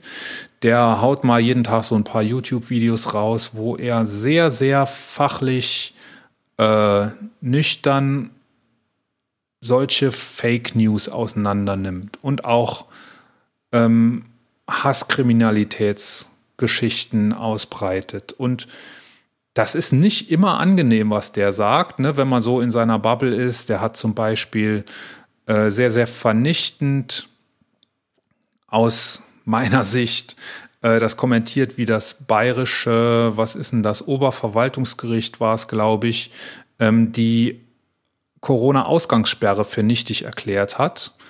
Das hat er auseinandergenommen, hat gesagt, die haben so und so argumentiert und sie, die sind halt eben der Meinung, dass das nicht, nicht äh, verhältnismäßig war. Und ähm, also der, mir kommt es so vor, als sei er sehr nüchtern, er verschreibt sich aber Themen, die mir wichtig sind. Und ähm, ich jedes Mal, wenn er zu dem Ergebnis kommt, das ich gut finde, feiere ich das. Und wenn es nicht so ist, bringt, bringt es mich wahrscheinlich trotzdem ein bisschen weiter. Und das finde ich irgendwie so äh, bemerkenswert an ihm. Wie gesagt, Folgeempfehlung, Links in den Show Notes, wenn man ihm nicht sowieso schon längst folgt. Er hat übrigens auch schon Facebook vor einem deutschen Gericht verklagt, wegen Verleumdung und ähm, weil Facebook nicht genug auf seiner Seite gegen Hasskriminalität unternommen hat. Und das ist ein sehr, sehr respektabler Erfolg hm. für einen deutschen Anwalt. Weiter im Text, Sondierungspapier. Bei Punkt 4 waren wir stehen geblieben. Jetzt kommt Nummer 5, Chancen für Kinder, starke Familien und beste Bildung ein Leben lang. Mhm. Beste Bildung, die beste Aller, Bildung, allerbeste. die wir in Deutschland haben können. Mhm. Auch hier ist mir erst wieder aufgefallen, was nicht drin steht, nämlich da steht nichts von Ehegattensplitting. Ja. Das heißt, wir werden das Ehegattensplitting beibehalten und fortführen. Ja. Ich weiß nicht, wie findest du Ehegattensplitting? Haben wir, glaube ich, noch nie drüber Haben gesprochen. Haben wir, glaube ich, mal ganz kurz drüber gesprochen während, während des ähm, Valomaten. Ähm, keine Ahnung. Ich, ja. Meine Meinung Warum sollte hast, der Staat Geld verschenken gesagt, ne? dafür, dass ja. man verheiratet ist? Ja, du hast das gesagt. Also ähm, ich habe, du hast es damals schon gesagt während während dieses Valomat, während der Valomat-Folge und ganz ehrlich, ich habe mir da nie Gedanken drum gemacht. Vielleicht. Guck mal, der Unterschied zwischen ich, uns beiden weil ich verheiratet anderem, bin. Ja. Ähm, hab, ich habe da nie wirklich drüber nachgedacht, bis zu dem Zeitpunkt, als du das angesprochen hast, und dann habe ich gedacht, eigentlich hat er ja recht, ne? Ja. ja. Ja, auf jeden Fall. Müsstest du aber Geld ausgeben dafür, dass sich das ändert. Ja. Ich würde wahrscheinlich welches gewinnen. Ja, ist doch Obwohl cool. du hast, du hast ja genug Kinder, du würdest wahrscheinlich unterm Strich auch gewinnen. Ja, aber wenn es, wenn es ähm, irgendwann mal zugunsten eines Familiensplittings mhm. reformiert würde. Aber ist vielleicht ein bisschen altertümlich, ja. Also ich hätte da Finde kein ich, Problem ja. mit, wenn ich ähm, das bezahlen müsste. Ne? Mhm. Ja. Bisschen so, veralterte Sache. Dann habe ich mir hier noch unterstrichen ein Kindergrundsicherungsmodell. Mhm. Das heißt, für Ki Kinder sollen offensichtlich auch aus Hartz IV rausgenommen werden und ja. ähm, eigen betrachtet werden, jedenfalls. Mhm. Das finde ich gut. Ja. Und ähm, auch wieder ganz, ganz viel, was ich wirklich oder was man ganz viel in diesem Sondierungspapier lesen kann, ist immer wieder Digitalisierung, Digitalisierung hier, Digitalisierung da. Bin ich auch gespannt, wie es finanziert wird, wie es umgesetzt wird. Mal gucken. Ja gut, hier wird man noch schwammiger, denn das kann ja der Bund gar nicht entscheiden, ne? Ja, ja. Wir wollen, ne, erstes, erste Verschwammisierung, wir wollen Länder und Kommunen hm. dauerhaft bei der Digitalisierung des Bildungswesens unterstützen. Ja. In Klammern Digitalpakt 2.0. also sehr viel, sehr viel äh, Konjunktiv auch rauszulesen irgendwie so. Wenn, ja. dann gucken wir mal, dann wollen wir auch und dann werden wir auch vielleicht mal unterstützen. Ja. Genau. Wenn unterstützen wenn Klatschen unterstützen ist, ist das ja auch schon Unterstützung. Ja, genau. Ja, ja. Aber wir, das können wir jetzt noch nicht sagen, ob wir nee. das machen werden, denn wir, wir wollen das mal prüfen, ob so wir später klatschen können. Genau. Gut. Ja, starke Kinderrechte im Grundgesetz verankern. Wollen Sie, fände ich cool. Wird Wobei sie das auch nicht alleine entscheiden können, ne? Ja, ja. Da müsste dann zumindest noch die CDU mitmachen. Ja einige Sachen, CDU einige Sachen, wo die CDU mitmachen muss. Ne? Also ganz viele Sachen stehen da drin, wo ja diese nicht im Alleingang machen können. Grundgesetzänderungen, ja. Ja, sind es, es, ich glaube, es war noch irgendwas. Es war jetzt nicht nur das hier. Ähm, hm, ich müsste jetzt noch mal auf die Suche gehen, aber es sind ein paar Sachen, wo einfach wirklich auch ähm, im Grundgesetz irgendwas verankert werden soll oder festgesetzt oder geändert werden soll. Hm. Ja. Ja, Schuldenbremse. Ne? Ja, nee, Schuldenbremse genau. soll, ja, soll ja unangetastet bleiben. Richtig, ja. Steht ja schon drin. Ja, so kann sein, dass das irgendwo noch was steht. Ja. Ja, aber das will man ja auch nur prüfen, ne? Mhm. Ja. Und mehr ist da, glaube ich, auch nicht rauszuholen. Also, mhm. wie gesagt, weil es auch kein, keine Zuständigkeit der Länder gibt. Ja. Äh, des Bundes gibt, ja. der Bildung. Nummer 6. Innovationen fördern und neue Wettbewerbsfähigkeit erreichen. Auch hier wird wieder gesprochen von der sozial-ökologischen Marktwirtschaft. Man will eben schauen, dass man in der Energiewende über die neuen Technologien, die die FDP dann erfindet, ähm, wettbewerbsfähig bleibt und wettbewerbsfähiger wird und damit viel Geld verdient. Wir wollen mittelständische Unternehmen und Handwerksbetriebe bei der Bewältigung unterstützen. Mhm. Das heißt, wir prüfen, ob wir klatschen können. Hier ist mir. Liest sich alles sehr nach FDP, finde ich, dieser Punkt 6. Da ist mir ein Punkt aufgefallen, auch einer der zwei Punkte, wo es konkret wird. Mhm. Nämlich äh, bei der, ähm, bei den gesamtstaatlichen Ausgaben für Forschung und Entwicklung, die will man auf 3,5 Prozent ja. des BIPs erhöhen. Mhm. Ich habe mir das mal angeguckt. 2019 waren das 3,2 Prozent des BIP. Das heißt, man will mhm. das um 0,3 Prozent erhöhen. Das sind im Jahr ungefähr, ne, es hängt natürlich vom BIP ab, aber ungefähr sind das 10 Milliarden Euro im Jahr. Das heißt, für die Wahlperiode sind das schon 40. Zusammengenommen mit den 10, die wir eben schon haben, sind das 50. Das heißt 50 Milliarden mhm. in zwei Nebensätzen mal schnell ähm, so da reingeschrieben. Mhm. Das größte Investitionspaket steht da noch gar nicht drin, nämlich das, was die Grünen schnüren wollten für die Sofortmaß oder generell für die Klimawende. Mhm. Die haben da 500 Milliarden gefordert, also ja. nochmal zehnmal so viel wie diese 50. Und wie das alles finanziert werden soll, das steht natürlich nirgends. Mhm. Es steht. Mm, was da Irgendwo. mir auch in diesem Absatz so ein bisschen auch wieder aufgestoßen ist, war ähm, auch wieder neue innovative Geschäftsmodelle in der Dig Digitalisierung. Da wird wahrscheinlich dann auch einiges reinfließen. Mhm. Ja. Also liest sich für mich so, wir wollen hier das große innovative digitale Land sein, das da jetzt irgendwie so hervorsticht. Ja. ja.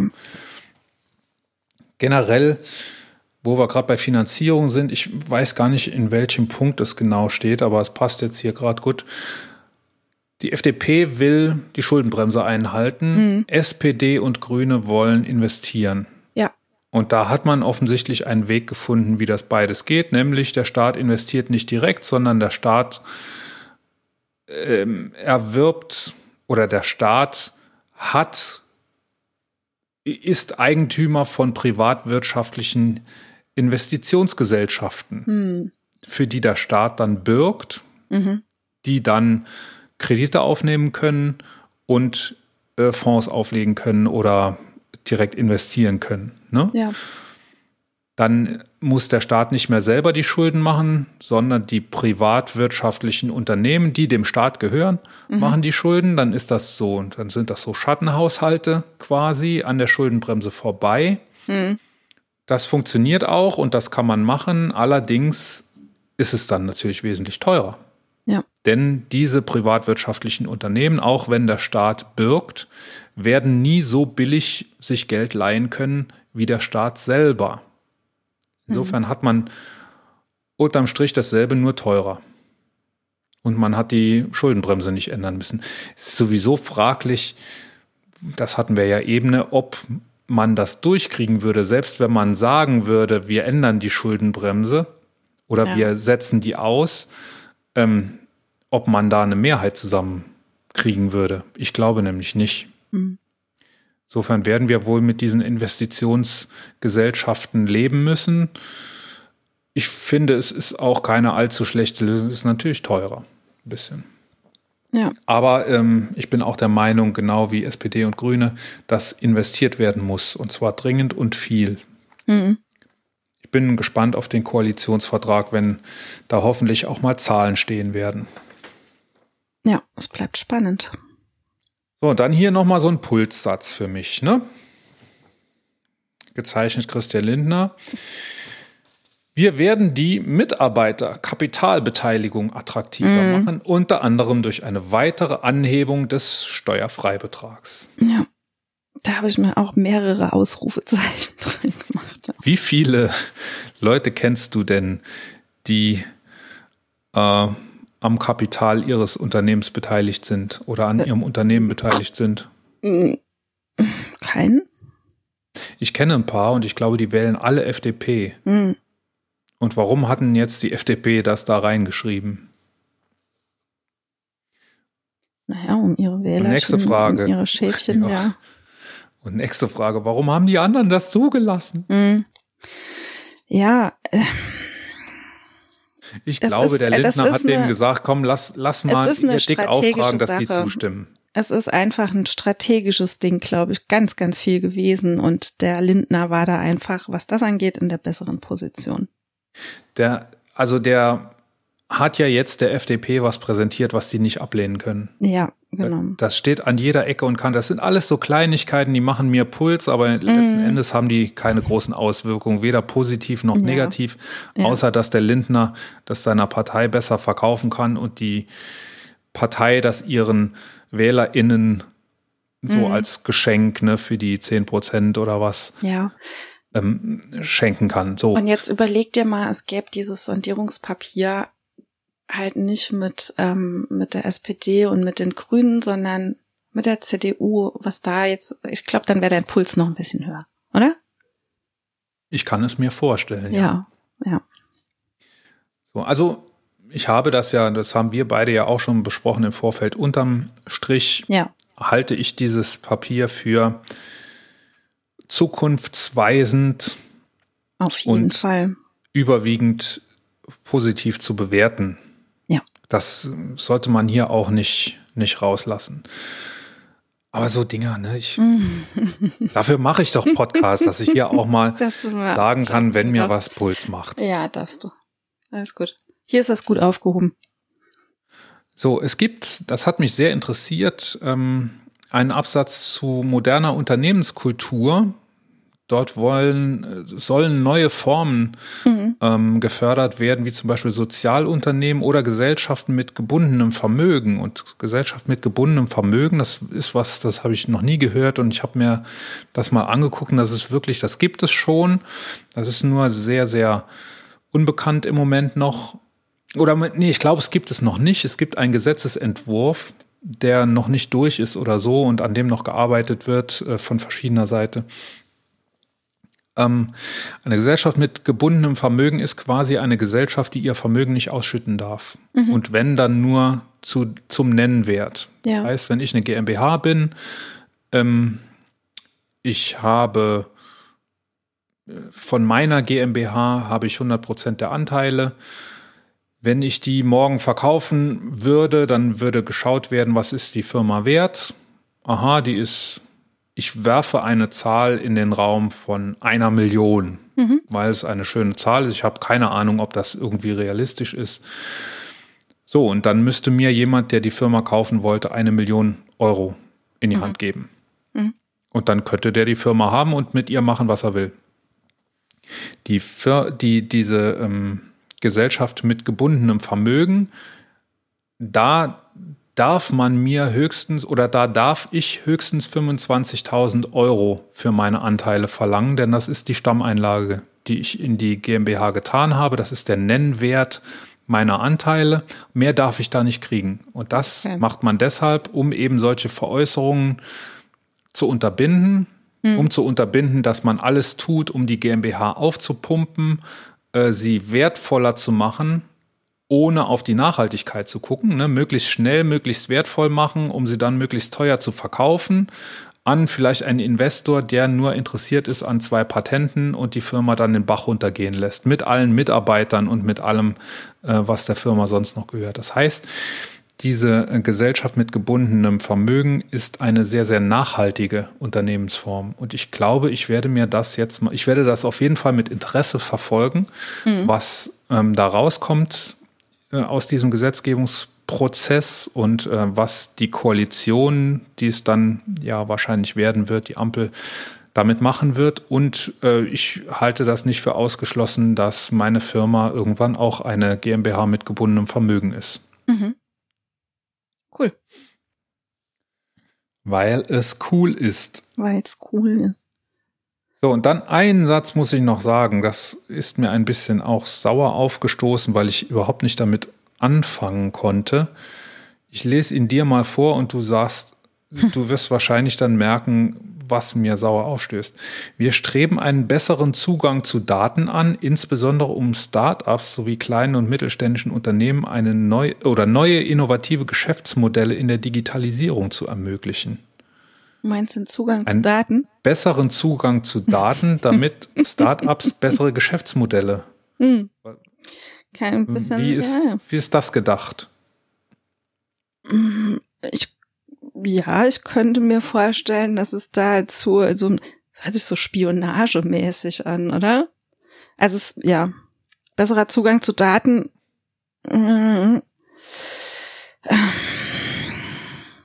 Dass deine Daten verwendet werden, damit andere ein gutes Startup machen können. Lese ich ja. das richtig? Ja. Sowas wie äh, Payback. Mm, ja. Payback soll Oder besseren Zugang zu Daten kriegen. Deutschlandcard. Oder so, ja. Ja.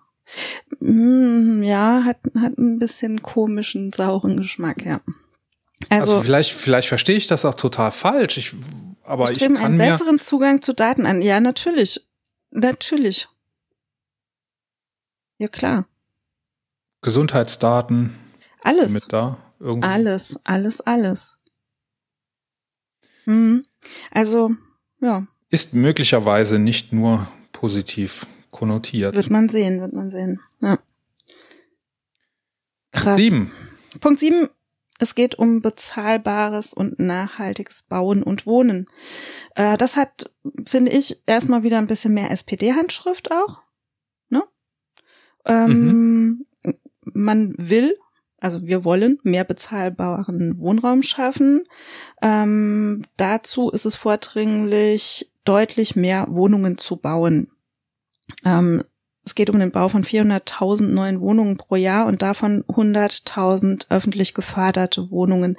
Ähm, Scholz hat in Hamburg da schon so ein bisschen, also er nennt sich ja, oder die, er nennt die SPD die Mieterpartei und hat ja in Hamburg sowas schon durchgesetzt. Ähm, der, also ein Drittel der 400.000 Wohnungen soll mit durchschnittlichen Einkommen bezahlbar sein und weitere 100.000 sollen Sozialwohnungen sein. In Hamburg hat er das schon gemacht. Ähm, da hat er nämlich 3.000 öffentlich geförderte Wohnungen bauen lassen. Also mhm. ja, da geht's äh, viel um bezahl ja, bezahlbaren ich Wohnraum. Ich glaube, ohne, ne? ohne das wäre Scholz auch nicht designierter Bundeskanzler. Ja. Denn das ja. ist was, was ihm parteiübergreifend ja nur Respekt eingebracht hat. Ja. Ähm, damals in seiner Zeit als regierender Bürgermeister von Hamburg. Genau.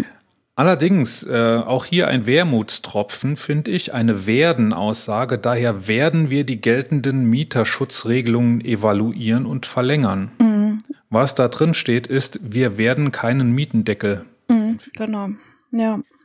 Und wir hatten das eben bei Inge schon, äh, dass das Benzin heute wieder den Preis von 2012 erreicht hat. Mhm. Und jeder regt sich auf. Mhm was ist denn mit den Mieten passiert seit 2012? Ja. Wird, wird sich da auch jeder aufregen, nee. wenn wir heute wieder die Preise von 2012 hätten? Ja.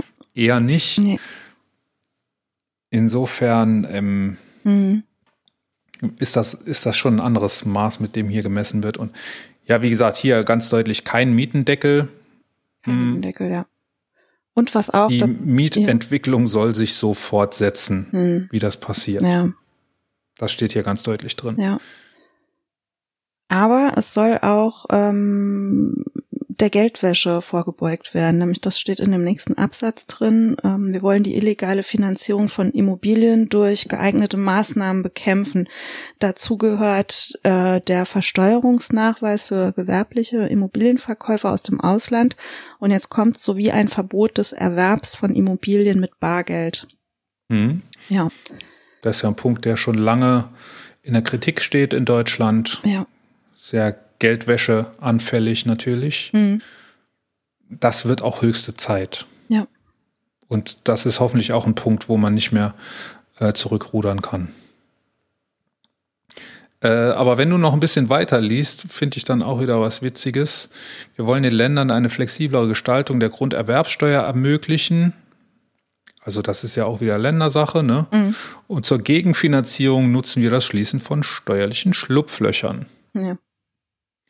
Äh, das ist, äh, das musste man wahrscheinlich gegen Lindner durchboxen, denn äh, hier wird gesprochen von Schlupflöchern, die existieren beim Immobilienerwerb von Konzernen. Mhm. Das heißt, Konzerne, wenn Konzerne Immobilien direkt erwerben, dann müssen sie natürlich Grunderwerbsteuer drauf zahlen. Wenn aber Konzerne andere Konzerne erwerben, die Immobilien haben, mhm. dann wird keine Steuer drauf fällig.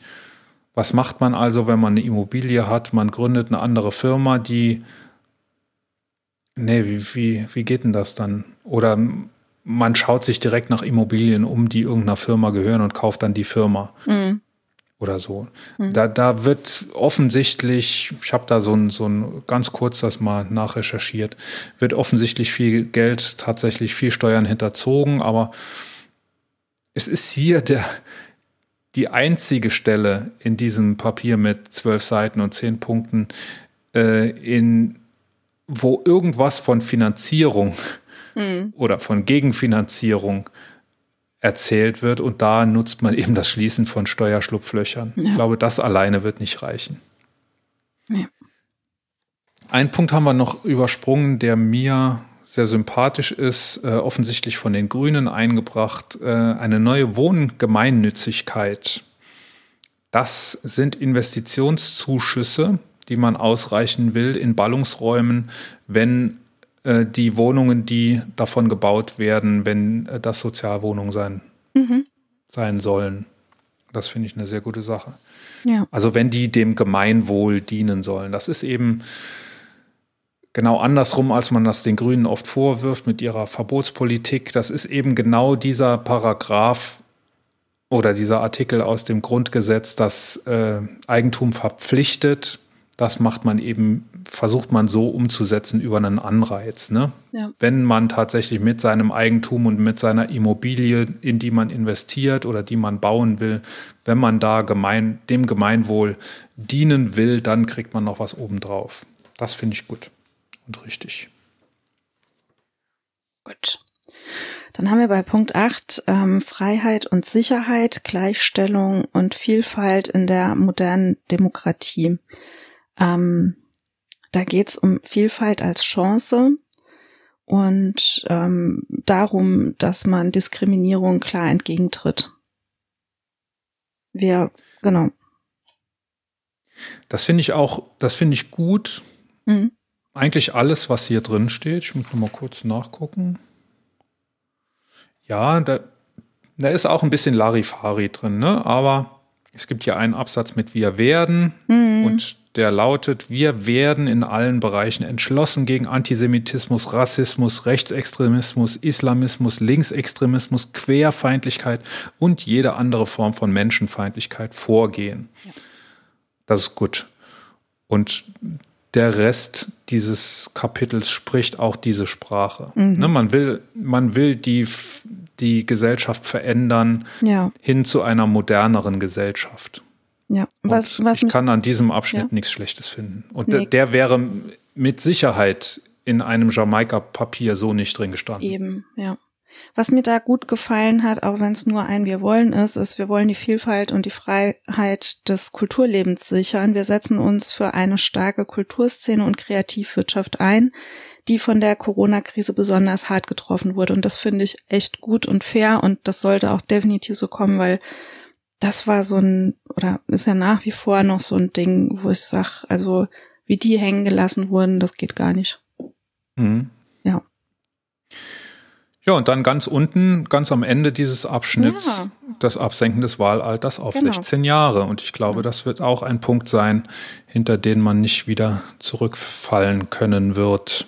Richtig. Und auch das ist was, was aber dann äh, auch einer Entscheidung oder ein, einer Zustimmung der CDU betrifft. Äh, be, mhm. be, bedarf, nicht betrifft, bedarf. Also da muss auch eine CDU zustimmen dann, ne? Ist das so? Ja, das ist so, weil das ist, ähm, muss im Grund, Grundgesetz ähm, geändert werden. Ich glaube, im Europawahlrecht ist es nochmal was anderes.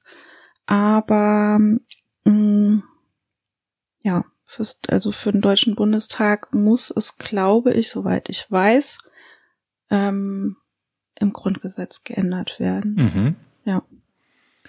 Na gut, dann wird das ja auch nichts, ne? Ja, werden wir sehen. Werden wir sehen. Punkt 9. Zukunftsinvestitionen und nachhaltige Staatsfinanzen. Mhm.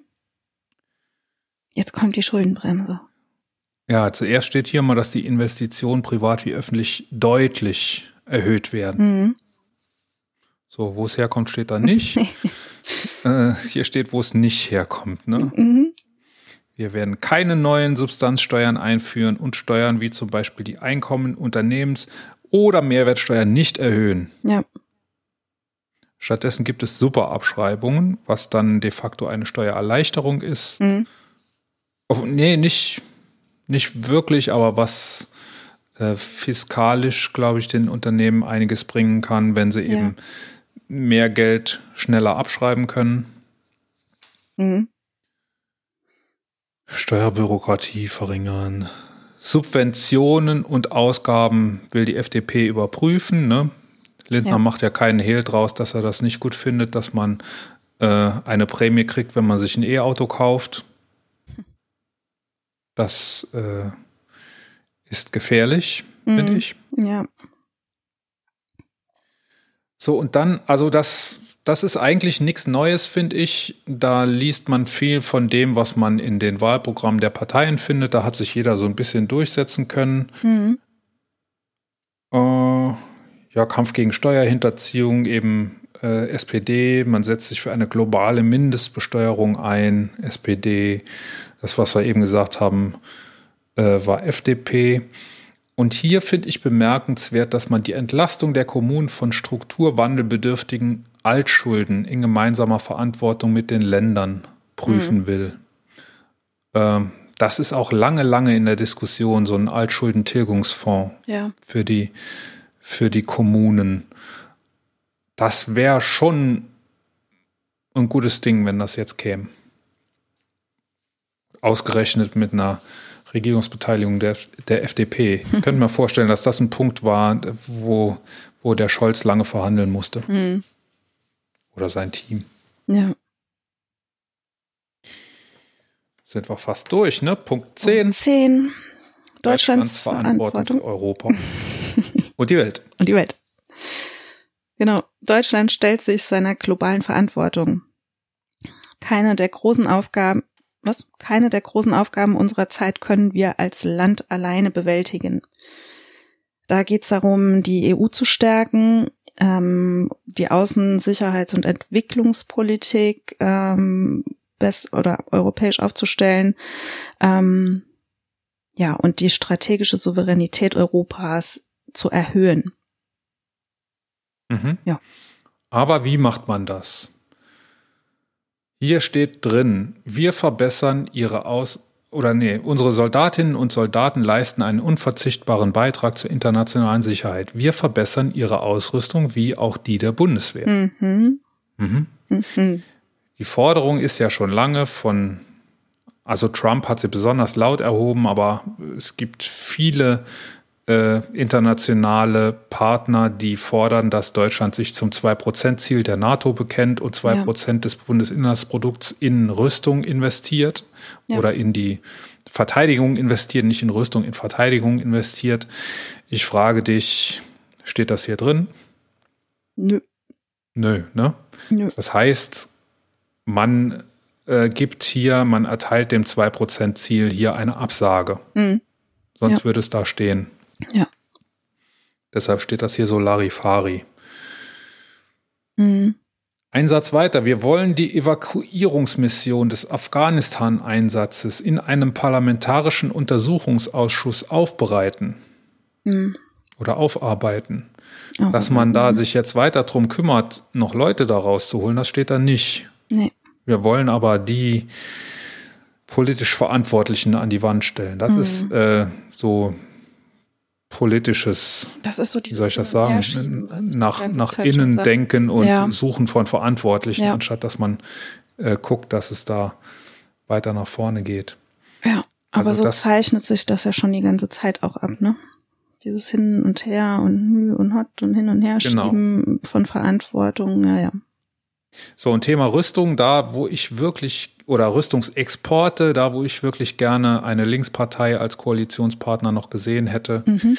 Da steht, wir wollen daher mit unseren europäischen Partnern eine entsprechende EU-Rüstungsexportverordnung abstimmen. Ja.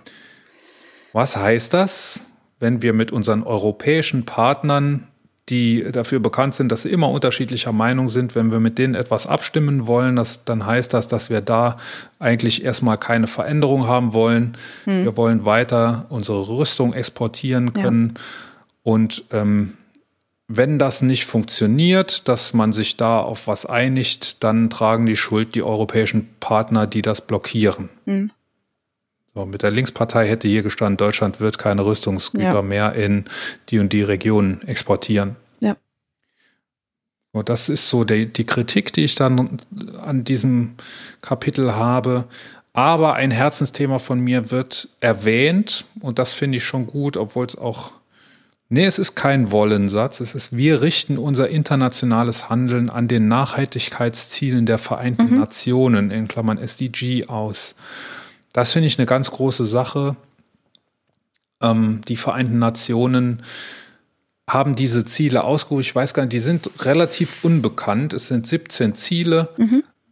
die man ausgegeben hat, die einfach zu einer besseren Welt führen sollen. Das geht von äh, keine Armut, kein Hunger, Gesundheit, Bildung, ähm, Gender Equality, sauberes Wasser, also das sind auch, das sind auch Maßnahmen, mit denen wir hier in Deutschland eigentlich gar nichts so zuerst mal anfangen können, wie zum Beispiel sauberes Wasser. Bei uns ist das Wasser einfach ja. sauber, aber es gibt Regionen auf der Welt, da ist sauberes Wasser ein ganz großes Problem. Jetzt habe ich mir das so klein ausgedruckt, dass ich das in weiß auf grün schlecht lesen kann. Saubere Energie steht da. Äh, auch ökonomisches Wachstum mhm. ist auch wichtig für eine nachhaltige Welt. Innovation, weniger Ungleichheit, nachhaltigen Städtebau, ähm, verantwortungsvollen Konsum, Klima, mhm. Unterwasserleben, Landleben, Frieden und ähm, Partnerschaften, um gemeinsam alle diese 16 Ziele, die ich gerade genannt habe, zu erreichen. Und es gibt immer mehr auch Wirtschaftsverbände, die ihr Handeln nach diesen Zielen ausrichten.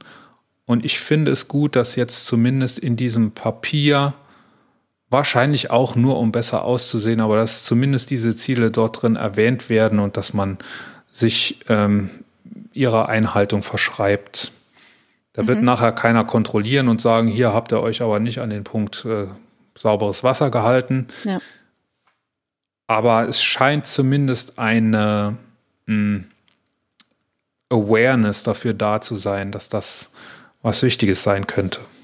Mhm. Das ist ja in der Politik auch nicht immer so der Fall. So, zehn Punkte haben wir besprochen. Krass. Wie ist denn unser Fazit? Also mein Fazit ist so im Großen und Ganzen bin ich froh darüber. Ähm, was mir so ein bisschen fehlt, ist einfach die Finanzierbarkeit dieser ganzen Sachen, die sie gerne machen wollen. Das wird so sehr wenig angesprochen. Ähm, mir fehlen ein paar Punkte.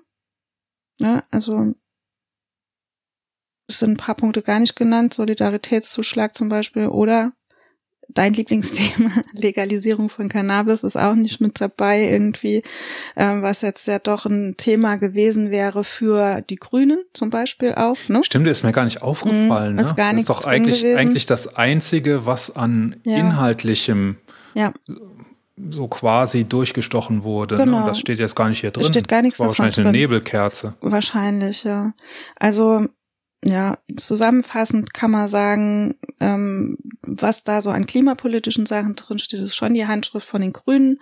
Ähm, ist, ich finde es super schade, dass das Tempolimit nicht durchgegangen ist. Das war das, was mir so ein bisschen gefehlt hat. Und ähm, ja, und auch die Bürgerversicherung hat mich so ein bisschen, das hat mich ein bisschen ernüchtert, dass da ja, wie gesagt, ne, haben, haben wir eben schon drüber gesprochen, was die Gesundheitspolitik angeht, ist es mir zu wischiwaschi und nach all diesen Diskussionen und nach all, allen Versprechungen und was weiß ich, was fehlt mir, das, da fehlt es mir an Substanz einfach. Ja. Hm. Aber ansonsten finde ich, es geht jetzt um einen schnellen Start, um schnell irgendwie die ersten Sachen schon zu ändern und ja, es sieht nach Zukunft aus. Also im Großen und Ganzen ja. habe ich eine, ein ja, positives Gefühl dabei. Mhm.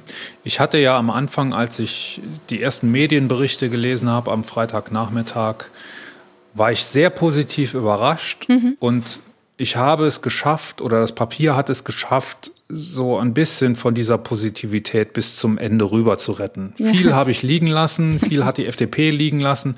Die einzigen Punkte, die konkret in diesem Papier drinstehen, stammen von der FDP. Mhm, ja. Bis auf ganz wenige Ausnahmen, zum Beispiel 12 Euro Mindestlohn und 400.000 mhm. Wohnungen. Ja. Aber sonst ist alles, was konkret ist, das sind immer so, so kleine Rosinen mhm. für die FDP mhm. äh, als Wahlgeschenke an ja. ihr Klientel. Das nervt mich. Aber wie gesagt, das hat weder positive noch negative Auswirkungen auf das Gesamte, außer dass man eben Kritikern eine, äh, eine Chance bietet, Kritik zu üben. Ja. Das finde ich schade. Aber offensichtlich hat die FDP das gebraucht, um ihrer, um ihrer Partei das zu verkaufen. Ich finde es gut, wenn es dazu reicht, dass die FDP in Koalitionsverhandlungen eintreten wird. Mhm. Wie gesagt, die FDP wird es sehr, sehr schwer haben, wenn sie jetzt sagt, wir machen Koalitionsverhandlungen, hinterher zu sagen, nee, ohne uns, äh, besser schlecht regieren als gar nicht, nee, umgekehrt, besser gar nicht regieren als schlecht regieren, das wird man der FDP nicht mehr durchgehen lassen. Ich glaube, danach ist die FDP zerstört. Ja. Deshalb denke ich, dass das schon sehr, sehr strategisch war, dass man da der FDP so ein paar Brocken hingeworfen hat. Auf jeden Fall. Ja. Wahrscheinlich wird es nachher noch irgendeine große Personalentscheidung sein. Vielleicht wird Lindner wirklich Finanzminister.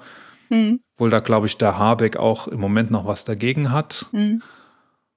Da bin ich wirklich noch sehr gespannt, wie das ausgeht. Aber ich meine, irgendein großes Ministerium wird die FDP kriegen. Ich glaube aber nicht, dass es übrigens Finanz und Wirtschaft sein wird. Das wird man nicht machen können. Ich könnte mir dann eher vorstellen, dass Lindner Wirtschaftsminister wird und Habeck Finanzminister. Mhm. Also Finanzminister und Vizekanzler. Da können wir echt gespannt sein. Das wird noch spannend. Und dann vielleicht die FDP noch irgendwie Gesundheit Hör bitte oder so. auf. Philipp Rösler. Wir können uns noch erinnern an ihn. Ach, hör doch auf. Nee, hör auf. Nicht, naja, nicht mich reizen, also, sonst kommt die Inge wieder in mir raus. Hör auf. Ja, irgend sowas wird noch kommen, oh, ne? Aber oh. wenn es denn jetzt diese, dieser, diese Erhöhung des Sparerpauschbetrags und äh, was hatten wir noch? Erhöhung von Steuerfreigrenzen für Kapitalbeteiligung, wenn es denn dazu führt, dass wir möglichst bald eine Regierung haben, die uns, die diese Gesellschaft ein bisschen modernisiert, mhm dann schlucke ich das gerne. Ja, ja, das war auch das, was ich gehofft hatte eigentlich, dass es wirklich und auch gesagt habe immer, auch bei allem Hickehacke und was weiß ich was, aber ich glaube, wenn das so kommt und dann ist das, freue ich mich tatsächlich auf viele, viele Änderungen und auf viele Innovationen auch. Und mhm. das ist so die Stimmung, die ich jetzt nach Lesen des Papiers habe. Ja. Ja.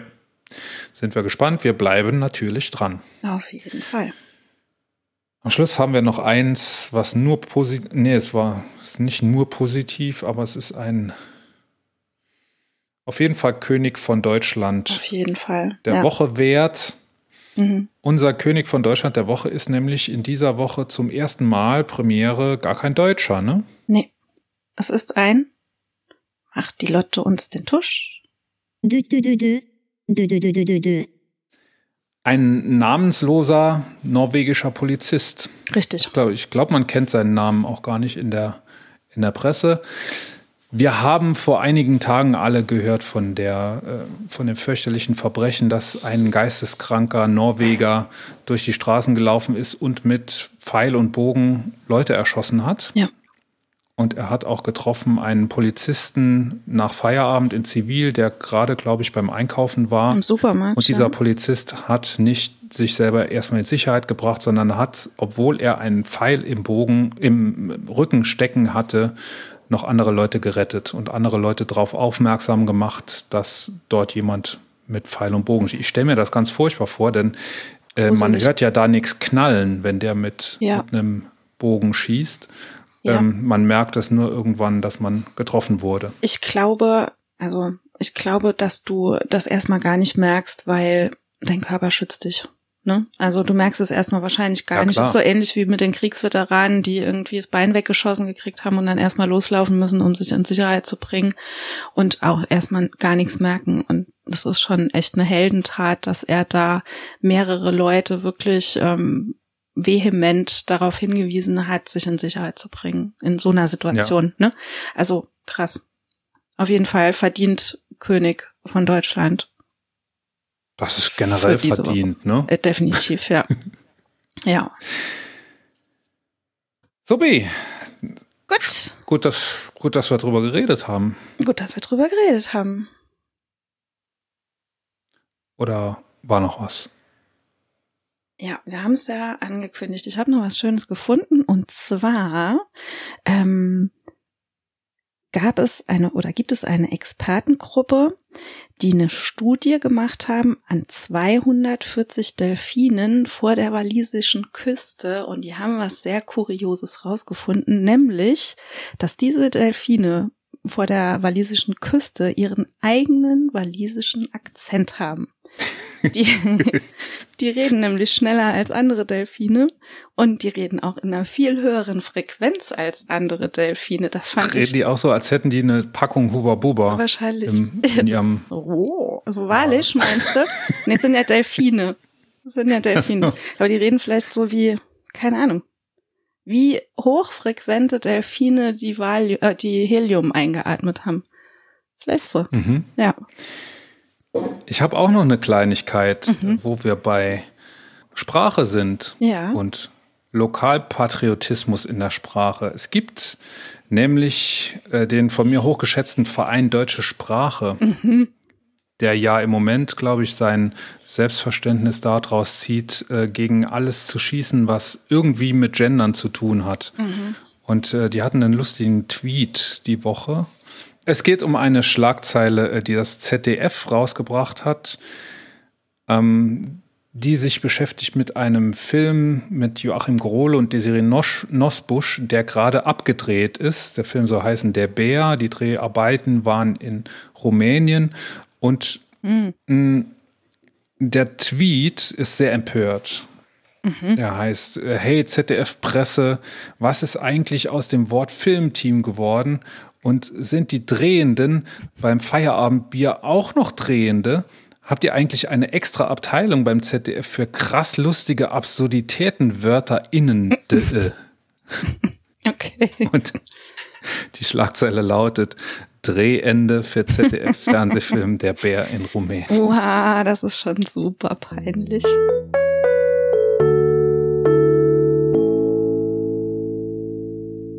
Das war die Königin für diese Woche. Wir hören uns wieder nächsten Dienstag. Links zum Kommentieren, zur Kontaktaufnahme und zu unseren Social Media Präsenzen findest du in den Shownotes. Ciao und bis nächste Woche. Wir sagen Danke fürs Zuhören. Wenn wir euch gefallen haben, abonniert uns jetzt gleich und empfehlt uns dann sofort weiter. Und wenn wir euch ganz besonders gut gefallen haben, freuen wir uns dann noch über eine gute Bewertung auf eurer Lieblings-Podcast-Plattform, denn das hilft uns sichtbarer zu werden. Vielen lieben Dank und ciao bis nächste Woche.